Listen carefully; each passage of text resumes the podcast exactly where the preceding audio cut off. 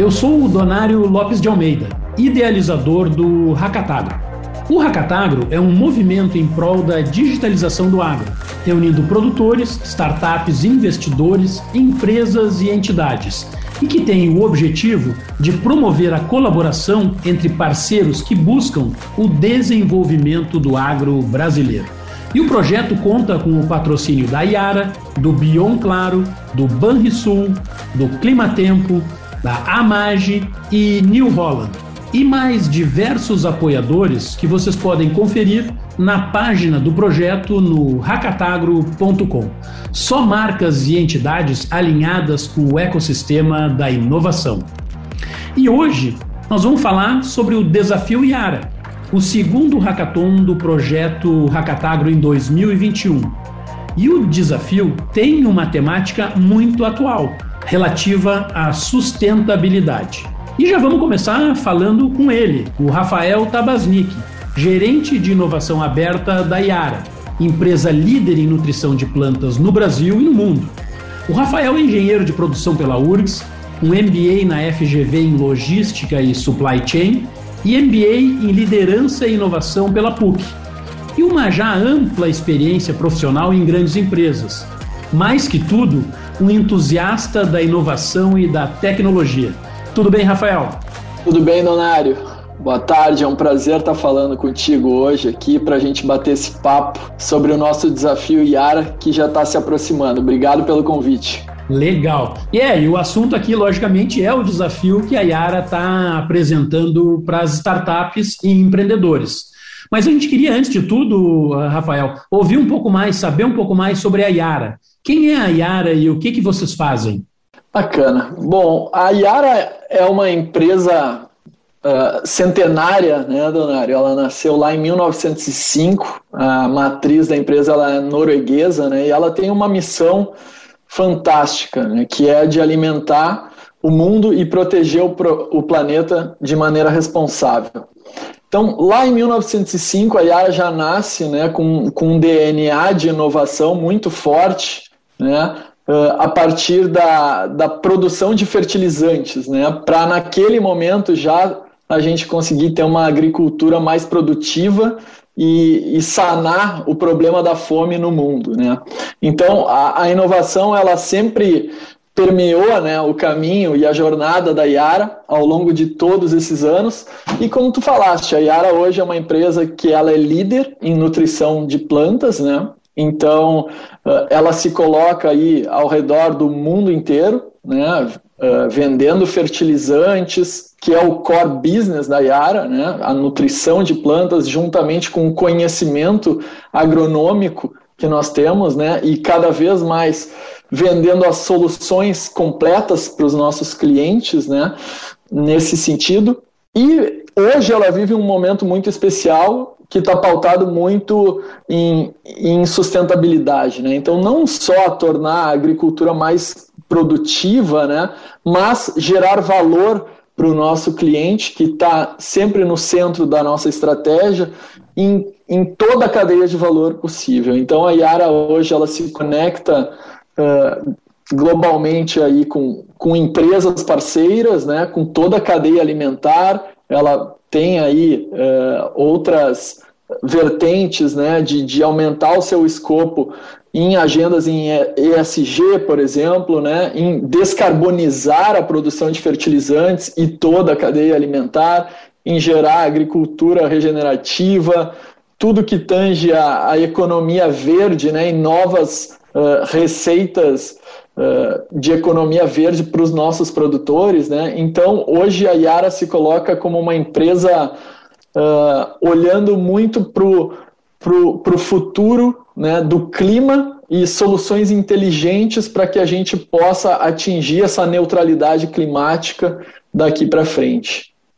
Muito legal. Eu, exatamente o, a minha curiosidade era essa, porque afinal de contas, né, uma empresa de nutrição de plantas, né, não tem muito a ver falar em sustentabilidade, mas quando você leva para toda essa, essa, esse, essa narrativa que você acabou de nos apresentar, faz todo sentido, né, uh, pensando aí na, na cadeia do alimento e para onde, de onde vocês vêm e para onde vocês estão indo, né? Com muito, muito interessante. E, e para você, Rafael, você é um gestor da área de inovação aberta na empresa. Ou seja, como é que isso funciona? O que, que vocês estão fazendo para abrir a empresa para a inovação? Qual o objetivo e qual a estratégia para construir esse caminho?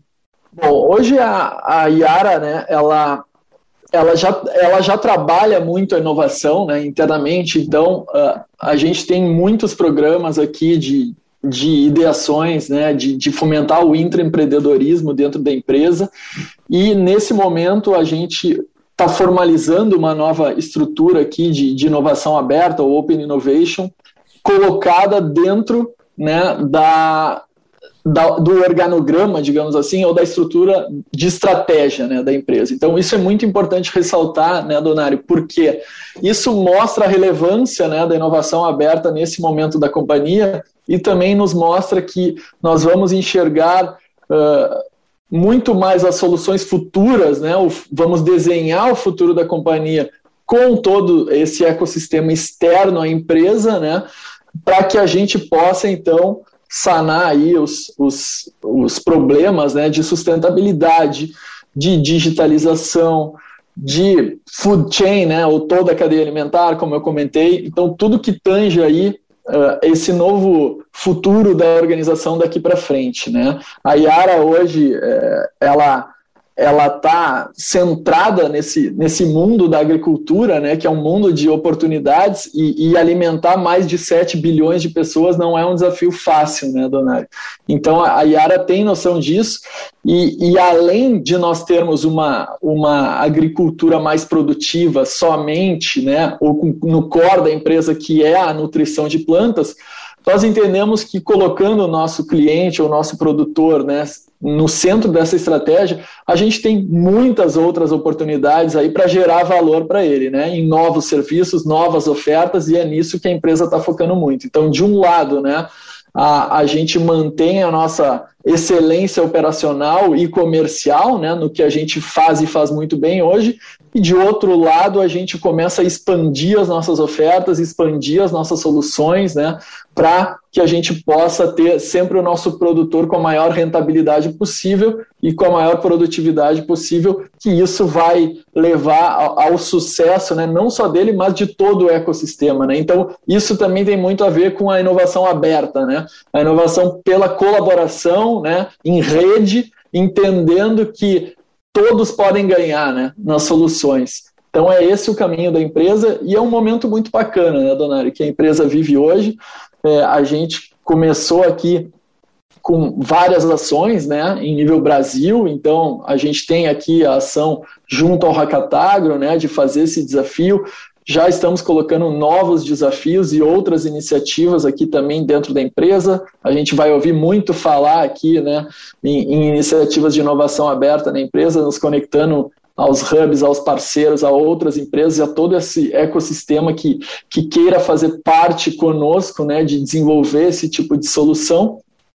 É, e sem dúvida nenhuma é um caminho, é um caminho que vai ser de muito sucesso aqui daqui para frente. Que legal, uma visão bem de cadeia, né? De, de olhar além da, da, da fronteira, né? da porta da, da empresa e entender que as coisas se conectam. Né? E indo direto para o desafio, ou seja, o desafio Iara consiste aí em buscar soluções de rastreabilidade na cadeia da soja, né? tentando controlar essa, essa cadeia do campo até a indústria com aquele objetivo que vocês colocaram de melhorar a elegibilidade do biodiesel produzido a partir dessa soja no, pro, no programa Renova Bio. Conta para gente um pouco mais sobre esse objetivo e por que a Yara tem essa, essa demanda relacionada aí com biodiesel.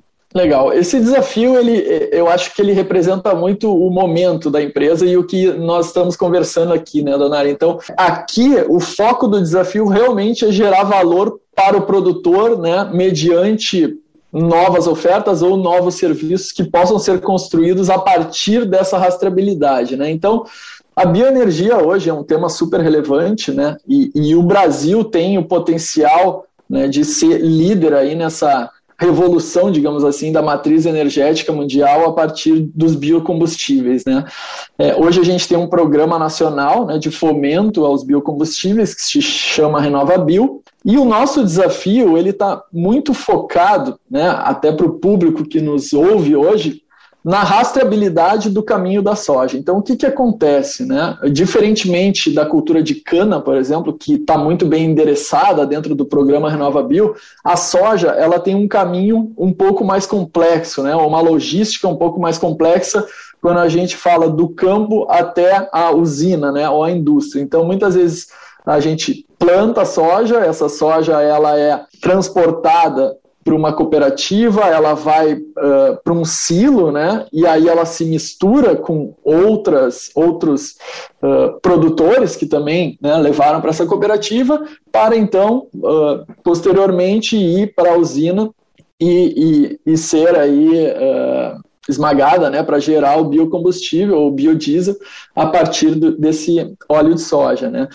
Quando a gente mistura essa soja, digamos assim, ou quando a gente tem a complexidade dessa cadeia de não saber exatamente, né, de onde veio aquele grão lá na usina, a gente perde a, a, a elegibilidade ou o potencial de elegibilidade dessa soja dentro do programa RenovaBio. Então, o nosso desafio aqui é saber exatamente de onde veio né, essa soja lá na ponta da usina que é quem produz o biodiesel. Né? A partir do momento que nós tivermos essa rastreabilidade bem definida, a gente vai conseguir colocar o potencial de elegibilidade dessa soja dentro do, dentro do programa.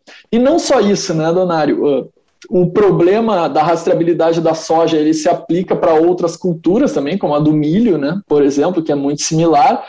E a rastreabilidade em si, ela tem um potencial muito grande, né? Quando nós estamos falando aqui de, de soluções, né? E do futuro que a gente enxerga, principalmente para alimentação, né? Então, nós todos aqui somos consumidores, né? Nós compramos comida no supermercado e, e a gente já enxerga hoje o consumidor cada vez mais exigente, querendo saber né, a procedência dos seus produtos, né? Quais foram as práticas, quem produziu, qual, qual, foi a matéria-prima que foi usada, né? É, é, se as empresas é, estão compliance ou estão de acordo com os meus princípios, né, Donário? Então, tudo agora a gente quer saber, né, sobre os produtos que nós mesmos consumimos. Então, essa rastreabilidade, no futuro, ela também vai nos gerar aqui, e, e a gente vai falar até de pegada de carbono, né, e outras coisas que, que podem ser compostas aqui nesse desafio da rastreabilidade que fazem muito sentido ali para frente. Então,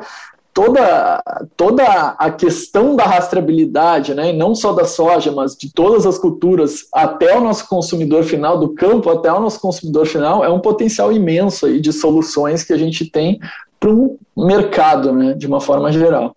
Pois é, o tema assim me pegou de surpresa inicialmente, né? Primeiro porque é um tema que não tem a ver com o core business da, da Yara, né? Mas aí nessa tua narrativa já fica bem claro, né? Essa visão muito mais, mais de, de do, da, da cadeia, né? E de valor para do produtor ao, ao, ao, consumidor.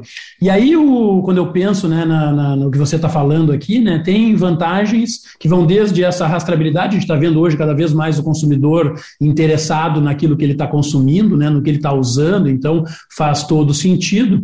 Mas eu acho que aqui tem um componente também que eu, né, nas conversas estou entendendo, né, pô, nós temos, isso ajuda também o Brasil, né, porque nós temos metas uh, comprometidas, né, de, de, de passar de combustível fóssil para combustível renovável, né, e, essa, e essas metas são metas que precisam de produtos certificados, né, e que precisam dessa, dessa rastreabilidade para receber esses certificados. Então é legal de ver que é um, que é um objetivo que transcende o interesse da empresa, passa pelo produtor, passa pelo consumidor, mas também passa pelo nosso setor de, uh, frente a outros países e a metas mundiais que, afinal de contas, o agro brasileiro também tem seus compromissos. É uma visão bem mais ampla, né, Rafael? Com certeza, tu está correto na tua avaliação.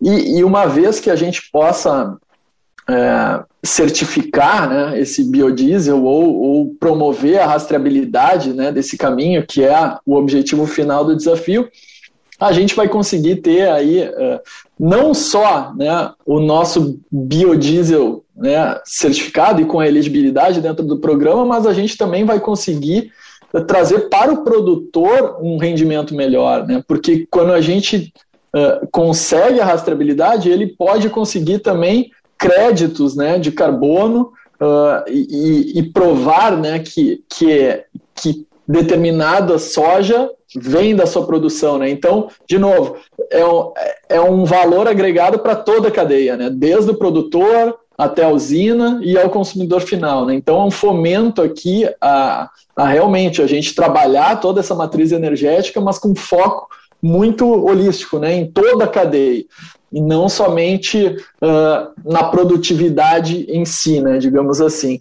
Que também a gente, a gente já entendeu, né, dona Ari, eu acho que a Yara já entendeu e, e, todos já entenderam que a partir desse momento a gente não, o produtor ele não vai somente ser rentabilizado pela produtividade ou por o quanto ele produz, né, mas também o como ele produz, né. As pessoas estão cada vez mais uh, exigentes, né, em saber uh, a procedência da, de, de tudo que consomem, isso tem tudo a ver né, com o desafio. Então, lá no final, de novo, é, desde a fazenda até a indústria e depois até o consumidor final, uh, o desafio da rastreabilidade ele tem, uma, tem, tem oportunidades imensas. Né?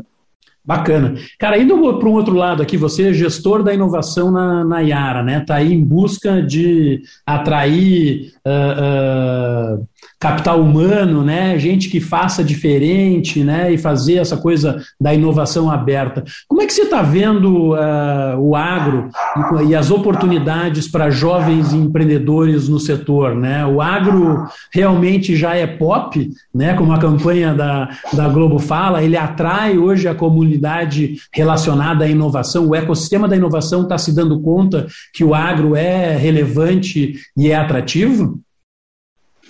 Eu acredito que sim, Donário. Eu acho que o agro é pop, é rock e é tudo mais né, que o Brasil tem para oferecer. A gente, quando a gente fala de startups né, e ecossistemas de inovação, a gente olha muito aqui, obviamente, para os Estados Unidos, né, para Israel, para a própria Europa, né, mas quando a gente está falando de agro, a gente tem que olhar muito para o Brasil. Né? Então aqui a gente não deve nada para ninguém no agro, muito antes pelo contrário. Né? A gente exporta talentos, startups, né? enfim. Então a, a, o Brasil é o celeiro da agricultura do mundo, isso é claro, e as oportunidades estão aqui. Então, para o público jovem que nos escuta, né, e muitas vezes nem é do agro, né, eu acho que o próprio Hackatagro é uma excelente oportunidade de conhecer um pouco mais desse universo, né? Às vezes a gente tem pessoas muito ligadas à tecnologia aqui, né? A, a outras áreas. Entrar para dentro desse mundo do agro é, é, fantástico, né? Porque nos abre uma, nos abre a mente para diversas oportunidades que a gente tem. E cada vez mais a gente vai ter que uh, linkar, né, Donário, essas, essas uh, habilidades né, de negócio, de tecnologia né, nos, nos profissionais para que a gente possa criar as melhores soluções. Né? Então, criar esses times multidisciplinares, as próprias pessoas né, terem uma visão de negócio, uma visão de sistema, mas também né, com a tecnologia, que hoje a gente não consegue mais separar né, a tecnologia de, de das soluções que a gente está construindo. Então, eu acho que sem dúvida nenhuma, o agro hoje ele é ele é um, um oceano de oportunidades aqui para o Brasil, para os jovens empreendedores e, e tem muitos desafios. Né? O Brasil sendo aí o, o né, um dos principais players mundiais né, dentro do agro, as oportunidades estão aqui, a nossa mão de obra é muito qualificada, né? então uh, o mundo inteiro está olhando para o Brasil com, com olhos atentos hoje, sem dúvida nenhuma. Muito legal, uma tremenda visão positiva né, para os empreendedores de como é que podem atuar e coisas novas que podem fazer. Muito legal, falei com Rafael Tabasnik. Rafael, muito obrigado pela tua participação aqui. E a gente vai então eh, terminando esse episódio do Hackatagrocast, a série sobre a inovação no agro, sempre com patrocínio de Banrisul, Bion Claro, Iara Climatempo, Amage e New Holland. E sigam aí os perfis do projeto Hackatagro nas redes sociais para ficarem sempre bem atualizados das novidades. Então, pessoal, até o nosso próximo episódio do Hackatagro Cast. Valeu!